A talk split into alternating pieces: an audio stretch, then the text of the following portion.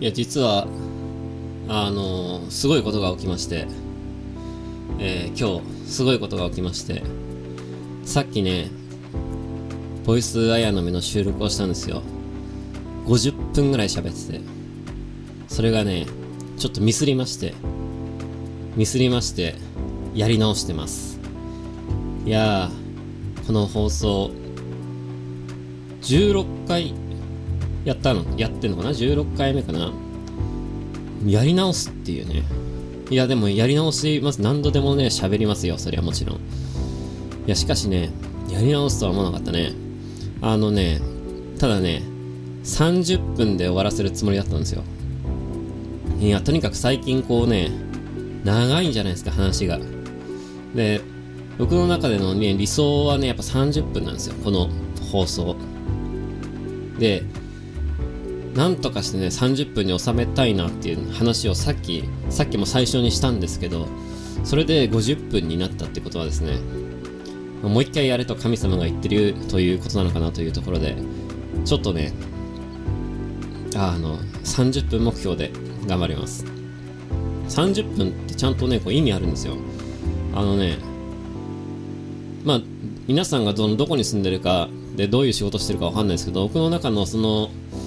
イメージとしてまあ駅から自分家までだいたい10分ぐらいで電車に乗ってる時間がだいたいまあ20分ぐらいっていうところでえー、仕事帰りにね7時に仕事が終わって仕事帰りにダラダラ聞くのには、ま、30分ぐらいがちょうどいいのかなと。ねあんま50分とか1時間とか話してこう家で続きを聞くっていうのもあれじゃないですか。家に帰ったら家に帰ったでいろいろあるでしょうからあの行き帰りだけで聞けるような感じの長さ感タイム感が僕の中のベストなんですけど残念ながらですね僕はもう喋るのが好きすぎてね止まんないんですよ。でいっつも30分で終わらせようと思ってるんですよ一応これでも。でそれがなかなかねうまくいかないというので非常にもどかしいんですけど今日こそはね30分でいきたいと思います。えー、甲子園でもお酒にも夏といえばやっぱりコーラと。えー、あそうこれねコーラとお酒の話をした時になんか間違えたらしくてあジンと合わせたやつが違ったのかな。そういうツッコミをいただきましてどうもすいません。ありがとうございます。ツッコミくれた人。えー、っとねまあ甲子園のまあ今甲子園やってますけどえー、明日決勝かな準決見見てました僕も、えー、星稜とね履正社かな。で星稜のやっぱ奥川君がねすごいわけですよ。154キロとかでいいとこ投げる。まあ佐々木奥川の2人がやっぱりこの若い世代のピッチャーとしてはトップ2なのかなっていうところはありますけど。まあ履正社がかなり打ちますからね。その辺どういう風な試合になるのか非常に楽しみなんですけど。まあ、どちらが勝っても初優勝というのがちょっと意外な感じですけどね、どちらが勝っても初優勝ということで、えー、ちょっと楽しみだなと思ってます、決勝戦。えー、そんな高校、甲子園で、まあ、そのベンチの中でコーラを飲んでいたっていう画像が、まあ、広がって、それで、あれ、運動中にコーラなんか飲むんだみたいなところでちょっと調べてみたんですけど、えー、自転車のロードレースでは実は試合中や試合後にコーラを飲む選手がいるという。でコーラに含まれている炭酸や、えー、糖分にね疲労回復の効果があるということで、えー、持久力勝負のスポーツには、まあ、コーラを飲むっていうのは決してこう悪いことじゃないらしいと。昔だったらさこう水を飲むことすらダメっていうような時代があったわけで、その中でね、コーラを飲むなんてもうもってのほかというか、そもそもコーラなんかとかスナック菓子とかさ、そういうのってこう、食べちゃダメみたいなね、そういう風潮ありますから、でその中でね、そんなコーラをね、飲むっていうのもまたなんか時代なのかなとは思いますけど、そのそもそもねそのなんでコーラを飲んじゃダメなのかっていうところでそのコーラを飲むと骨を溶かすっていう話があの結構有名な話であります。だけどこれもまあちょっと調べてみるとそのコーラの中に含まれているリンが、えー、体内のリンが増えることによってカルシウムの摂取量が、えー、落ちるということでこのカルシウム不足により骨を溶かすと、まあ、骨を溶かすというわけじゃなくて、まあ、骨がにの成長に影響あるよっていうことを多分言いたかったのかなというところでこの話が広がったのかなと思います。でそもそもその牛乳とカルシウムにね効果があるのかっていう話なんですけどこれはね僕前のブログで実は書いたことありまして7月のブログなんですけど、えー、牛乳を飲むと身長が伸びるのは本当でしょうかというクエスチョンがあってで僕自身は牛乳飲むのがすごい好きなんですけど、まあ、背がそれほどね高いわけじゃないです。でこれも、まあ、同じようにそのカルシウムをね日本人っていうのは、まあ、カルシウム不足になりがちだったと。昔のその食生活の問題で。でそれでこう学校の給食なんかで牛乳を積極的に出すようになったんですけど、まあ、その牛乳を飲むのが嫌いな人もいるんでそのカルシウムを取ると骨が丈夫になるからその身長をね、まあ、伸ばすっていうのに、まあ、転じて、まあ、牛乳を飲む。飲んで身長を伸ばしましょうみたいな感じになったらしいです。だからまあカルシウムを取ると骨が丈夫になるっていうところまではあの本当でその骨がスカスカになってしまうと。カルシで人間の骨っていうのは3年間で完全に入れ替わる。ね、骨って実はもうずっとこのまま一生あるわけじゃなくて3年に1回ぐらいこう少しずつパーツが入れ替わって全く新しいものになると。いうところでカルシウムをやっぱ日常的に摂取することによって骨が丈夫になると。でカルシウム不足になると、えー、骨が曲がったりと、えー、骨粗鬆症になったりとすることも、まあ、あるそうでいう話をね、まあ、前に書いたんですけど、えー、まあ、僕自身はね、まあ、牛乳飲むのが大好きであの毎日飲むんですけどあの、まあ、そのおかげなのかどうなのかわかんないですけど、えー、一度も人生で一度も骨折をしたことがないとまあ、それがね、牛乳なの、のせいなのかどうかわかんないですけど、あの、これからもね、ちょっと牛乳は飲んでいきたいなと思いますけど、コーラに関してはね、実は日常的にコーラ飲まないんですね、僕ね。で、まあ、今みたいにね、めちゃくちゃ暑い時は、ほんと1年にね、2回ぐらいはね、コーラを自分のお金で買うことあります。で、あとはね、飲む時って大体ね、ライブハウスの時に、そのスタッフの人がケータリングでいろんな飲み物を用意してくれてるんですけどその中にはコーラがよく混ざってることが多いと。でその時にたまにコーラをね飲みますけど、まあ、それも毎回ライブのためにコーラを飲むわけではないですね。でやっぱね夏になるとちょっとコーラ飲みたくなるなっていうところであのねこの前初めてねあのコーラのねあれを買いましたあの栄養ドリンクでなんか7月ぐらいに登場したばっかりらしくて、あれ、LINE が来た。響くんから、いいと思いますって。今ね、ちょっと、バンドの LINE が回ってて、あの、いろいろ今からピコピコピコピコいっぱい来ると思うんですけど、気にしないでください。僕はもうさっき返事しました。何の話したっけ？コーラの栄養ドリンクの話だ。えー、コーラの栄養ドリンクをね、この前のビッグキャットで売ってたんで、自動販売機で売ってたんで買って飲んだんですけど、あのね、えー、レッドブルみたいな栄養ドリンクにコーラが混ざってるような味をしてました。だけどね、あの、まあ、美味しかったっていう言い方もあれですけど、美味しかったですよ。なんか、まあ、栄養のね、エナジードリンクってほら、モンスターとかレッドブルとかいろいろあって、僕自身そんなね、飲み比べてるわけじゃないんで、よくわかんないですし、効果がね、どれぐらいあるのかもよくわかんないですけど、なんか、新しいもの出たんで、ただ単に飛びついてみただけなんですけど、まあでも、飲みやすくて美味しかったですよ。えー、ツイッターで戦争に勝つ。21世紀型の戦争はもう始まっているかもしれないと。これね、あの、戦争っていうとこう、あの、なんていうの？武器、弾薬と、こう作戦が命みたいなね、ところもありますけど、えー、実際には情報っていうのがすごい大事で、でその情報ってこう、具体的にさ、あの、どういうことかというと、まあ昔だったら例えば相手の戦力がどれぐらいいるのかとか、まあ今どの辺を進行してるのかとか、ね、食料、残された食料はどれぐらいなのかとか、ね、残された燃料はどれぐらいなのかとか、そういうのが、えー、戦争にまつわる情報だったんですけど、最近はちょっと変わってきてます。で、最近、最近っていうか、ここ100年ぐらいの戦争は、あの、マスメディアの力が非常に強くなってるんで、その情報を使って国民をこうどう誘導するかということが、えー、重要になっています。で、例えばだって戦争だって、こう国がね、戦争をどれだけやってどれだけ相手を攻めたとしたって、あの、結局のところこう国民がその戦争に乗り気じゃなかったら、こう、うまくいかないんですよ、戦争っていうのは。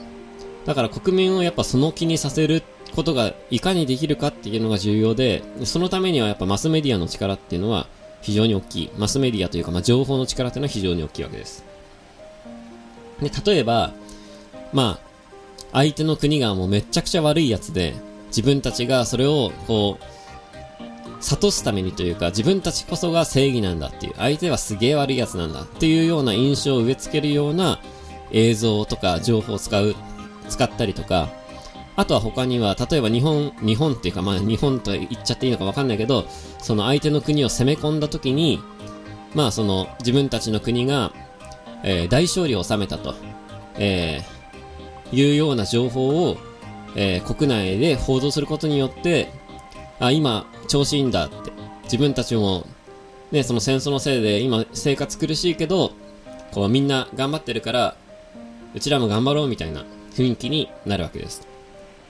うやってね、やっぱ、こうメディアっていうのをうまく利用して、えー、戦争するっていうのが、まあ、どこの国もまあやってるようなことなんですけど、非常にこれ大事な、えー、情報戦の一つです。ただ、そのインターネットの登場によって、まあその辺は少しずつ変化があります。で、僕はね、そのインターネットの登場によって、その一方的な情報統制ってのはできなくなると、あの、ちょっと思ってます。で、例えばね、その、昔は、まあ、例えば A 国と B 国があって、A 国がこう B 国に空襲を仕掛けるとします。で、昔だったらその空襲で、こう、あの、作戦が成功しましたみたいな感じで、ね、相手の国民を皆殺しにしましたみたいなそういう心象の悪いことは報道しないわけですよ。で、その、作戦がまあ成功したっていう、なんかうまくいってるっていうことだけを報道するわけですけど、今はツイッターがあるから、ね、その A 国も B 国もツイッターをするわけですよ。で、攻め込まれてる B 国の国民の人たちは、今こう空襲が始まったと、どういうことなんだみたいな感じで、こうツイッターをするわけですよ。で、家が吹っ飛ばされたとか、むしろ生中継してたらその目の前に爆弾落ちて、ね、その中継した人が死んじゃったとか、そういうことになるかもしれない。で、そうなった時に、あの、B 国だけじゃなくて、その攻めてる方の A 国の国民もツイッターをやってるわけですよ。だから、その様子を、こう、リアルタイムでツイッター上で見ることができる。で、そうなってくると、うちらの国がやってることって、これ、これでいいのかなみたいな気持ちになるわけですよ。だから、結構インターネットの登場ってこう、戦争にとっては、こう、平和になるような方向に道が進むのかなっていうことをちょっと感じてました。っていうか、感じてましたっていうか、多分実際そうなんだと思います。実際にね、こう、ミス、あの、攻め込まれてる側の子供がツイートして、それが、やっぱ世界中で大きな話題になったっていうことは、もうすでに起きていることなんで、実際に、あの、そういうことってやっぱあるのかなと思います。で、だからね、インターネットの登場で、まあ極端な話、超楽観論ですけど、世界が平和になる方向にね、進むっていうのは僕の中でもやっぱちょっとちっちゃい時からやっぱ考えてたことで、実際に今も、でもそういう方向に動いてるかなというふうには感じてます。ただね、あの必ずしもその楽観論だけじゃないのかなっていうことを感じることも多々ありまして、えー、まあこの辺がまた難しい話なんですけど、こうインターネット、特にこうツイッターっていうのは、まあツイッターが出始めたね、2006年、2007年の頃は違また違ったと思うんですけど、最近の傾向は、やっぱツイッターを通じていろんな意見が、まあ、出回ることがやっぱ多い。いろんなね、考え方とか、で、もちろんそれは非常に正しくて、こう、例えばこのセクハラとかモラハラとか、そういうハラスメントをツイッターでこう暴露して、こう、あの、いいように、ね、変わっていくっていうことももちろんありますし、で、ツイッターでね、こう不正を暴くとか、そういうこともね、ありますし、えー、それはそれね、非常に大事なことで、またそれはまた、こうネットのね、あの発信力の強さによってできたことだと思うんですけど、まあ、いい方向に動くことばっかりじゃないかもしれないなと最近やっぱ思うことが多いわけです。で特にやっぱインターネット、特にこのツイッターの特性として、まあ、この冒頭にも書きましたけど、この感情の波っていうのがやっぱあるわけですよ。ね、僕らみんなアカウントって、ね、何らかのこう意思があってえツイートするわけですから、やっぱこうツイッターっていうのはその中でもね、特に感情のその波を感じることがあって、で、その波っていうのは具体的に言うと、その、例えばリツイートとか、えいいねの数とか、そういうところでね、あの、波を感じることがあります。で、別にね、それが全部だ、ダメって言ってるわけじゃないんですよ。ただ、その、なんかこう人間の特性的なとこもあるんですけど、こう、まあ、本来はね、ツイッターというかインターネットっていろんな意見があって、叱るべきなわけなんですけど、その人間っていうのはどうしても、あの、安心したい生き物なんで、えー、自分のことを認めてくれるというか、自分に賛同してくれるものとか、自分と同じ意見を持ったところに、こう、集まりやすい傾向がやっぱあります。だから、こう、不思議なもので、こう、リツイートとか、いいねとかで、なんかそれのこう、最たるところで、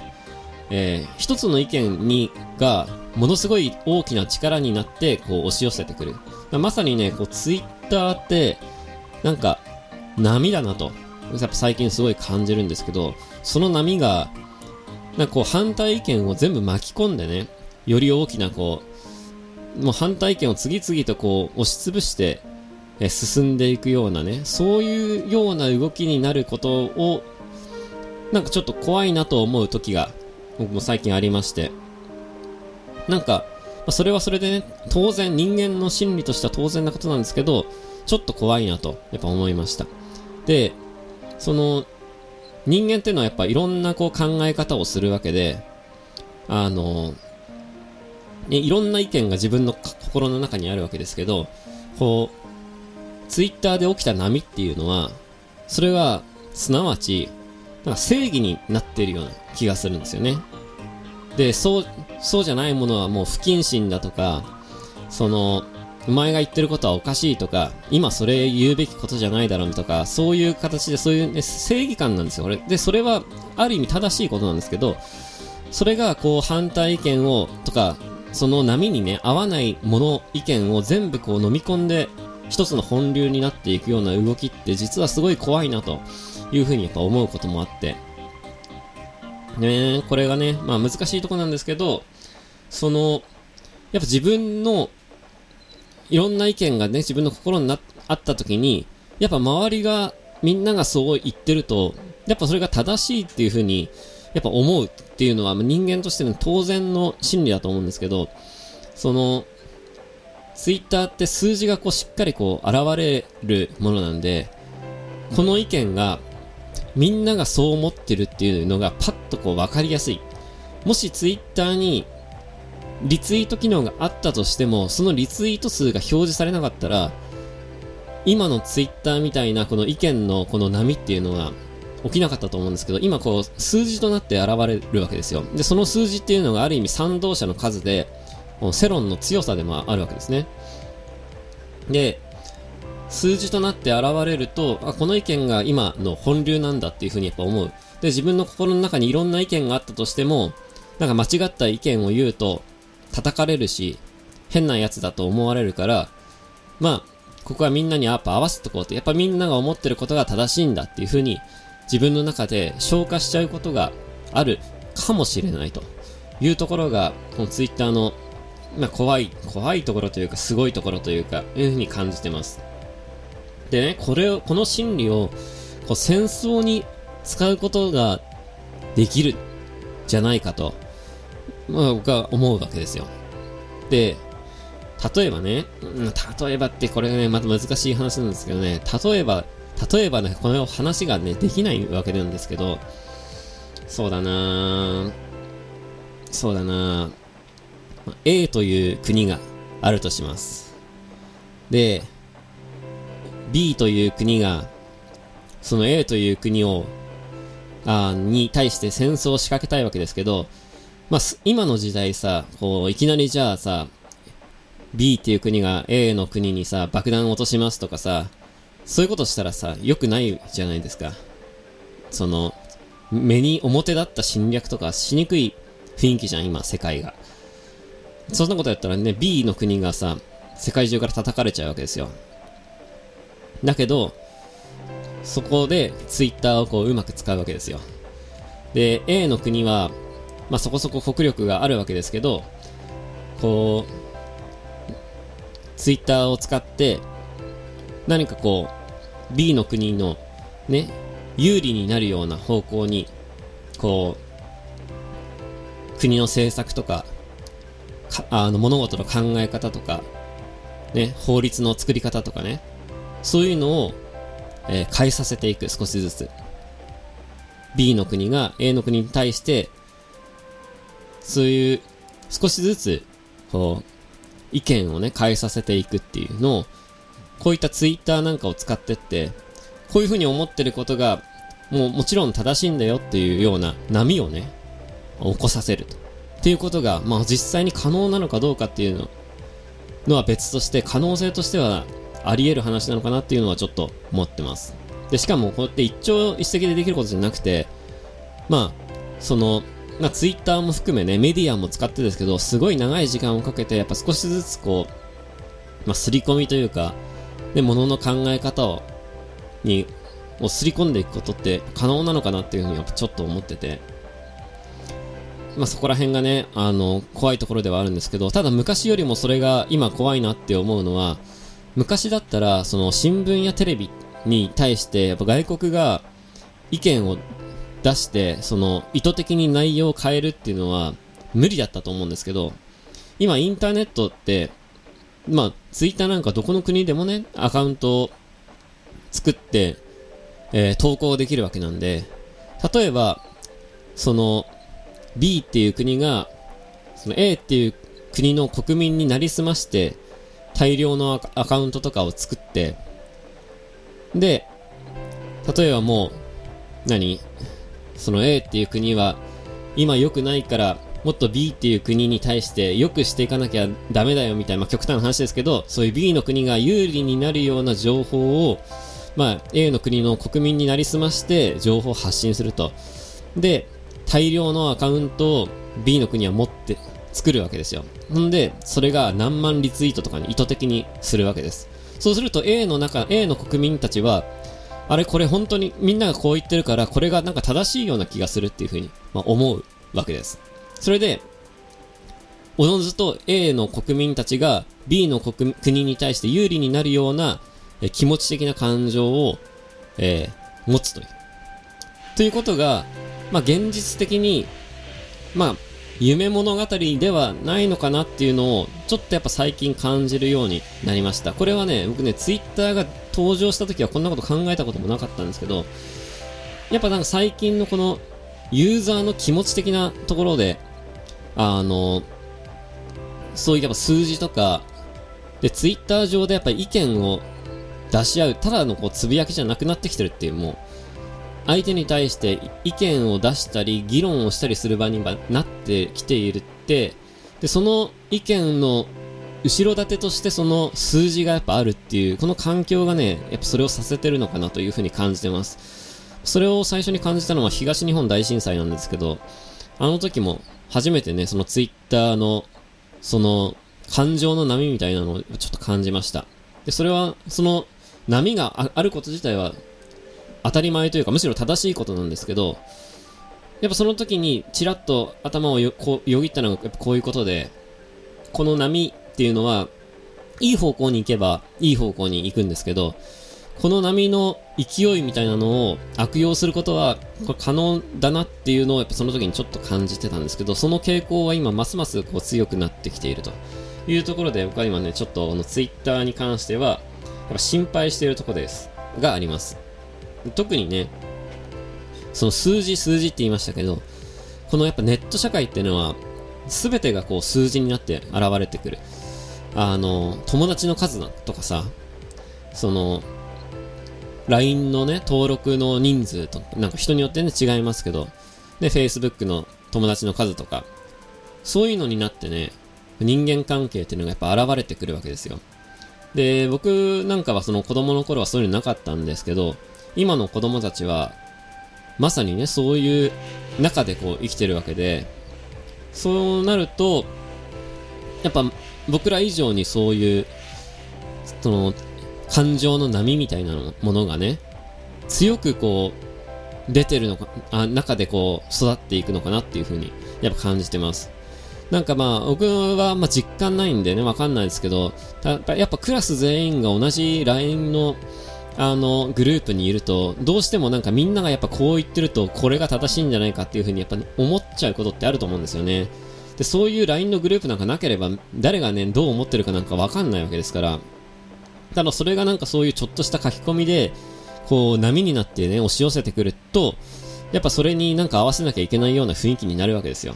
だから必ずしもこれ国レベルの話じゃなくて、やっぱクラスレベルの話でもね、同じようなことって起きんのかなっていうのは、まあ想像ですけど、あの、感じてます。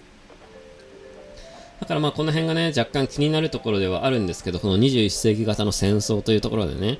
でまあスケールでかい話ですけど、まあ極端な話、自分自身がね、そのコントロールされてない保証なんかはないわけで、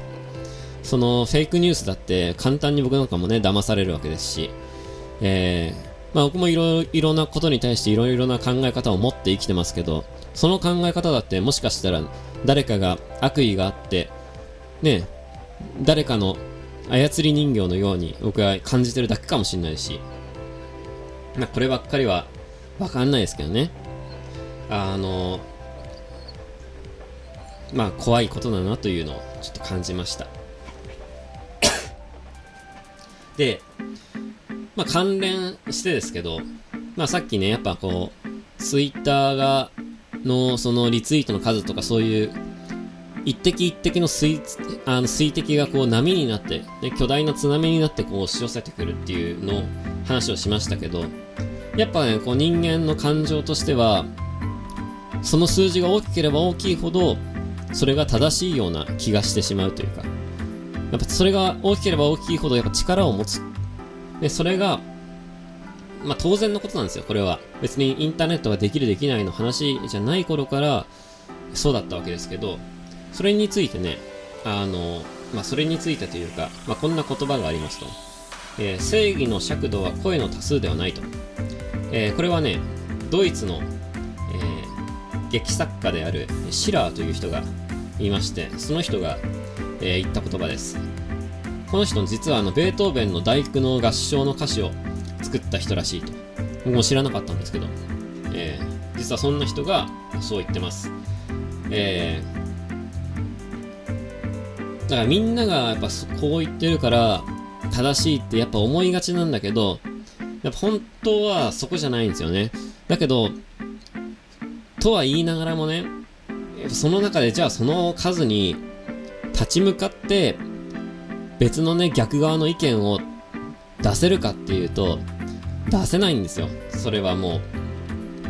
う。で、昔と違って、今それ出したら、その何万人何十万人のその津波が全員が自分を攻撃してくるわけですよ。昔だったらね、そんなことはなかったはずなんです。あの、今はそれが可能になっちゃっている。だからこそ今は昔よりもなんか逆の意見がなんか言いにくいような状況にもなっているのかなっていうのは、ちらっとこう感じてることです。なんかこの方向がね、なんかこう将来的に良くない方向に発展しないといいなというところなんですけど、まあ、これに関してはまたね、あの局面が変わって、動きが変わってったら、僕も常に、常々ブログやこのボイス AI の目でも言っていきたいとは思うんですけど、まあそんなことをね、ちらほら考えてましたという話です。で、今日、今日もね、あの3つやるとこ2つにしてますけど、えー、あの、ゆるぼの話をしたいという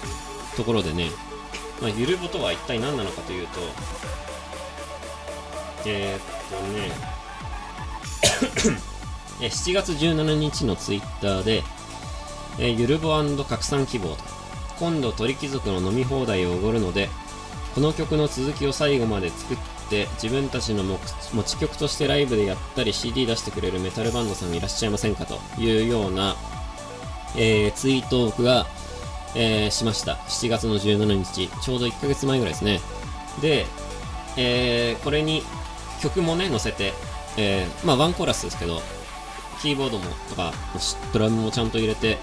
まあ、聴ける感じのデモにはしてしたつもりなんですけど、それで、えー、まあ、曲も載せて、このゆるぼをしましたと。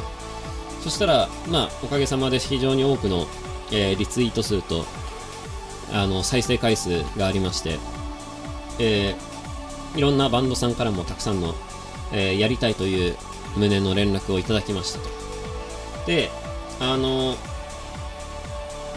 このね、まあ、企画について前にもまあ話しましたけど、えー、まあ、どういう意図があるかというと別に楽曲提供を僕がしたいっていう話ではなくて、え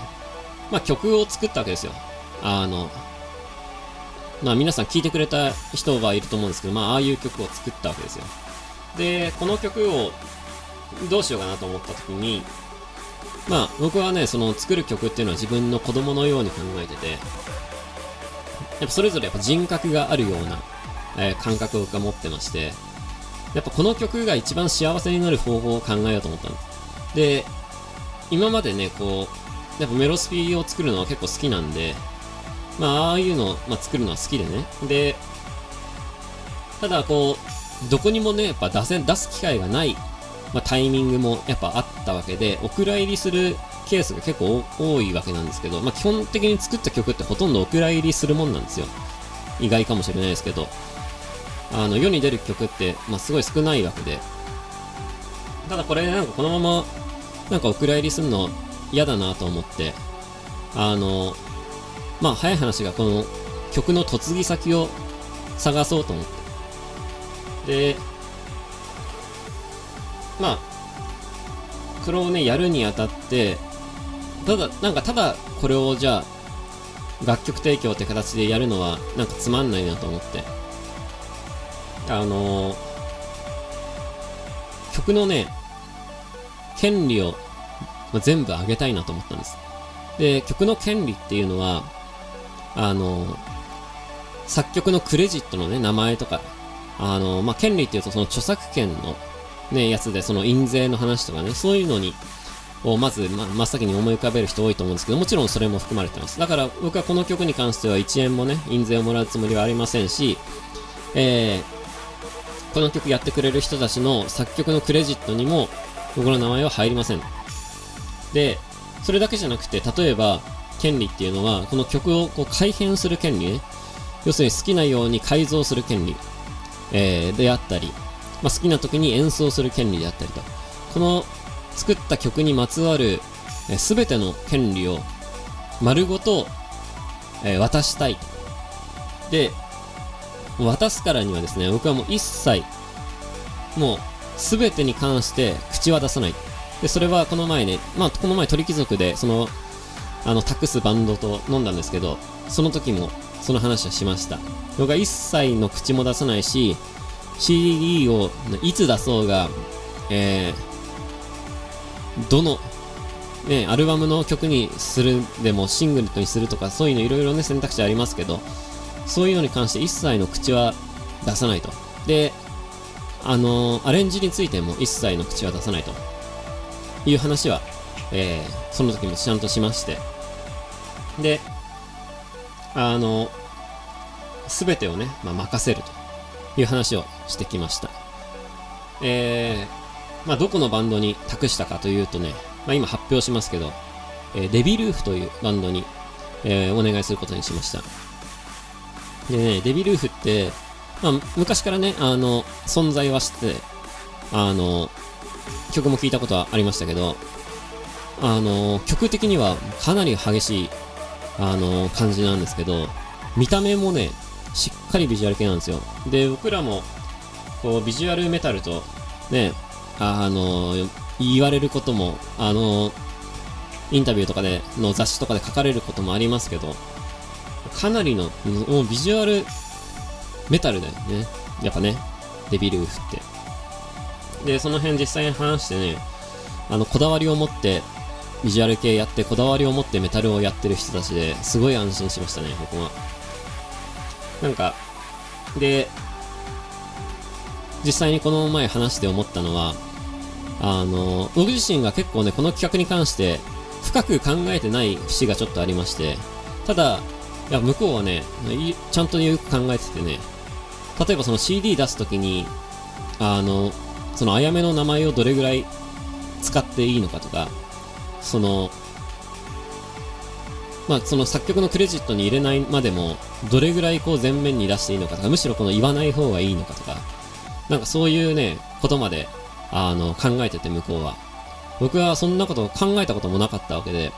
なんか逆になんか気使わしちゃって申し訳ないなとちょっと思ったんですけど、あの、しっかりとね、なんかそういうところまで考えてて、まあ、とてもいい子たちだなと思いました。鳥貴族ね、あの、向こうのね、リーダーがベースの子でね、リーダーと、あの、ギターの、のあの、二人で、だから三人で飲み行ったんですけど、えー、なんか3人だと飲み放題できなかったんで、飲み、食べを飲み放題って4人からじゃないとできなくてね。だからまあ、食べ放題とか飲み放題にしなかったんですけど、まあその代わりというか、その代わりになってるのかどうかわかんないですけど、二次会も行きまして、えー、非常に楽しい時間を過ごしてきました。なんかビジュアル系の話から、音楽のね、全般の話から、ね、メタルの話まで、かなりいろんな話ができて、僕自身もね、すごい楽しかったんですけど、えー、何よりもやっぱね、あの、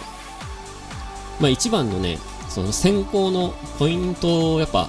話したいんですけど、まあいろんな選択肢があったわけですよ。僕の中でも。で、いろんなバンドの方からこう連絡もらって、あの、結構、まあ、もうぶっちゃけ、何、こう、最後の決め手っていうのは、あの、まあ単純なところなんですけど、あの、まあ本当にいろんなバンドさんからこう連絡をもらって、まあどこのバンドに託したとしても、ちゃんとこう形になったと思うんですよ。で、ちゃんとアレンジしてくれるバンドをいっぱい応募してくれて、で、その中でやっぱ最後の決め手になったのがね、あの、デビルーフがこの曲をやるっていう、あの、イメージがなかった、湧かなかったっていうことなんですね。それがやっぱ最終的な、えっ、ー、と、決断のポイントでした。つまりね、僕が普通に、その何かの外注の形で、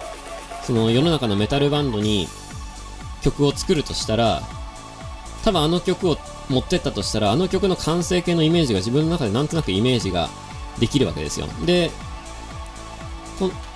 他のバンドだったらもしかしたら、それに近い形でね、仕上がったような気がするんですよね。で、やっぱデビルーフにお願いするにあたって、一番感じたポイントは、デビルーフがこの曲をやった時に、どういう風にな形になるのか、なんか微塵にもイメージが湧かなかったっていうのが最終的な決め手でした。だから、もともとやっぱこの企画を立ち上げたのって、まあ純粋にね、その、まあせっかく曲を作ったから、この曲を、にとって一番幸せな、あの、形でね、あの、やっぱ曲の幸せってやっぱライブで演奏されたり、その、ファンから愛されることだと思うんで、あの、やっぱ一番こう、ちゃんとね、もちろんちゃんと活動してるバンドにお願いしたいなとは思ったんですけど、その中でね、こう、自分が全く想像もできない、あの、曲になるか、なるなっていうところでね、楽しみだなと。だ最初は、なんか自分の中でこう、この人たち誰か、ね、他のバンドに託したら、なんかすごいことになりそうだなとか、面白いことになるかなっていうのをあんまりそこまで考えてなかったんですけど、最終的にはね、そういうね、ここにお願いしたら、この曲がどうなるのか自分でこう聞いてみたいっていうすごい強い欲求が、あの、湧いてきましてね。それで、あの、デビルフにお願いすることにしました。いや、どんな風になるのか、僕も全く想像つかないんですけど、まあ皆さんもね、想像つかないと思いますけど、まあちょっとお互いに、ここはお互いに楽しみに、え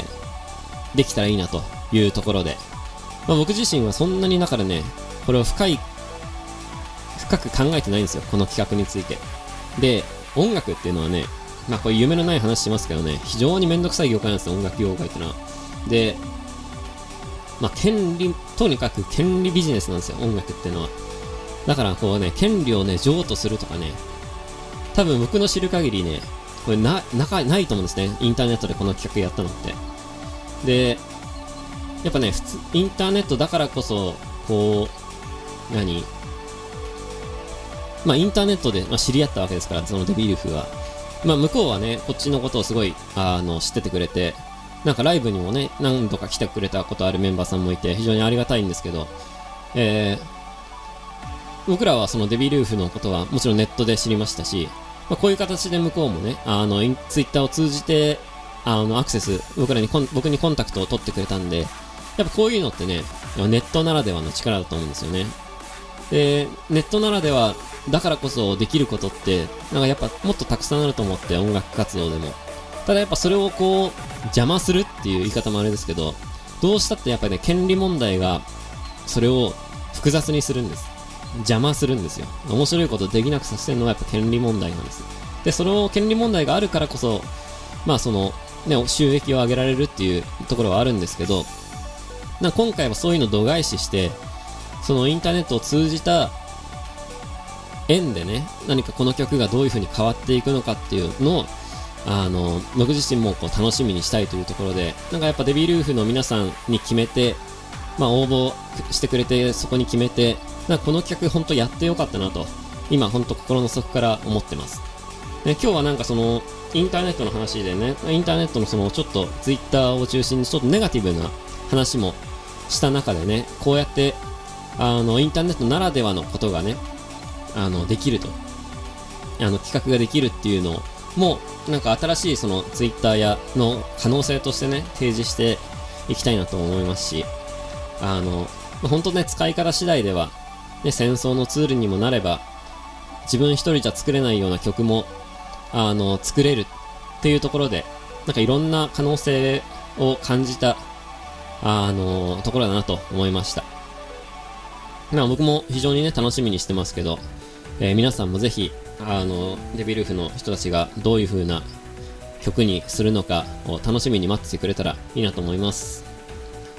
えー、そしてもう一つですね、やばい、なんか長くなってきたような気もしますけど、30分じゃねえな、これはな、どう考えても。長くなってきたような気がしますけど、最後に、えー、プチ発表がありまして、えー、まあ、今日、そもそもカメラカメラ、YouTube でね、見てる人たちは、あの、気づいてると思うんですけど、これ、カメラの、変わったんですよ。カメラの画角が変わってるんですよね。で、今までは、タブレットをね、脇に置いて録画してたんですけど、今は、あの、いわゆる Web カメラというパソコンのカメラを使ってやってます。このカメラもね、あの、10年、15年前ぐらいかな、下手すると20年前ぐらい、いや、20年前ってことはないと思うんですけど、15年前ぐらいに買ったすっごい古いウェブカメラで画質も超悪いんですけど、それを使って、えー、録画してます。で、なんで変えたかっていうとね、えー、パソコン一つで、パソコンで YouTube の生中継ってどうやってやるのかなと思ってちょっと調べてたんですよ。というのもね、来週がね、8月28日なんですね、ドンピシャで。で、これね、別に狙ったわけじゃないですよ。水曜日って。本当なんか水曜日って語呂がいいから水曜日にしただけで、あの、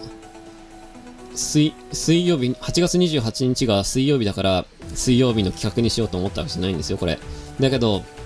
ちょっとね、あれ途中で7月ぐらいにカレンダー見た時にね、やっべこれ誕生日当日だと思ってね、さあどうしようかなと思った中で、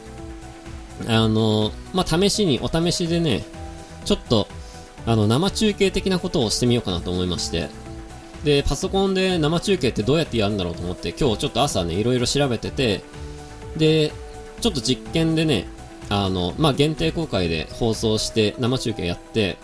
どれぐらいのタイムラグがあるのかとか、実際に、あの、うちのインターネットの回線がちょっと貧弱なもんで、それに耐えられるのかとかね、そういうのちょっといろいろチェックしてたんですけど、まあなんか、まあ実、タイムラグが結構あるんですけど、まあ、できないことはなさそうだなっていうところで、まあちょっと微調整なんかもしつつ、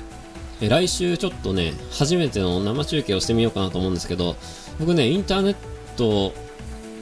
あの、インターネットというか、生中継って、まあそんなにこう好きじゃないというか、なんかこう、前、これはね、あの、リアルアヤの面の時もしたと思うんですけど、やっぱね、こう、面と向かっているからこそ、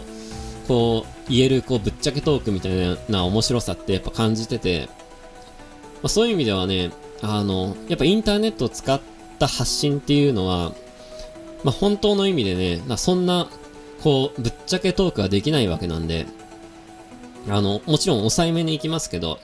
あの、生中継だから皆さんのね、あの、コメントをたくさんこう拾いながら、こう、その場でこう、クエスチョン的な感じでね、なんかいろんな問題についてどう考えてるかとか、そういうなんか質問を山ほど受け付けて喋っていくようなことを初めてやってみようかなとちょっと思ってます。まあ、初の試みなんで、どれぐらいうまくいくのかわかんないんですけど、えー、来週の8月28の19時ですね、この、ボイスあやのめの17回かな？それは、えー、生中継でやろうかなと、ちょっと感じてますので、ぜひ皆さんも、えー、ご都合の合う方は、パソコンやスマホの前で、えー、待機してくれて、えー、山ほどコメントをくれるといいなと思います。皆さんからのコメントがなかったら寂しいんで、えー、どしどしとコメントを書いて、僕が次々と拾っていくつもりなので、そんな企画をね、来週の誕生日の日にできたらいいなと思っております。ということで、来週は盛りだくさんで、盛りや、盛りだくさんかどうかわかんない。来週、来週こそ30分で終わるかもしれないですけど、ちょっとね、どれぐらいの時間をやるかとか、あの、まだ決めてないんで、まあその辺は、まあでもその辺ね、多分決めずにやると思いますね。どれぐらいやるかとかは。ただ、まあ、生中継はしたいなという気持ちはあるので、ちょっともうちょっとね、その機材が、手持ちの機材だけでやるんで、まあいろいろ調整しながらなんですけど、えー、そんなことも考えているので、来週もぜひ楽しみにしててください。えー、天気がね、8月の25がね、バーベキューなんですよ。で、バーベキューの日は一応ね、雨降ってもできるような施設らしいんですけど、まあ、どうせならね、晴れてくれた方がありがたいし、まあ暑すぎても困っちゃうけどね、あの、暑すぎない程度にいい天気でいてくれることを祈りつつ、えー、28日のことも、えー、楽しみにしててくださいというところで今日は終わろうと思います。30分じゃ終わりませんでした。ね。えー、じゃあそんなこんなで、また来週会いましょう。バイバイ。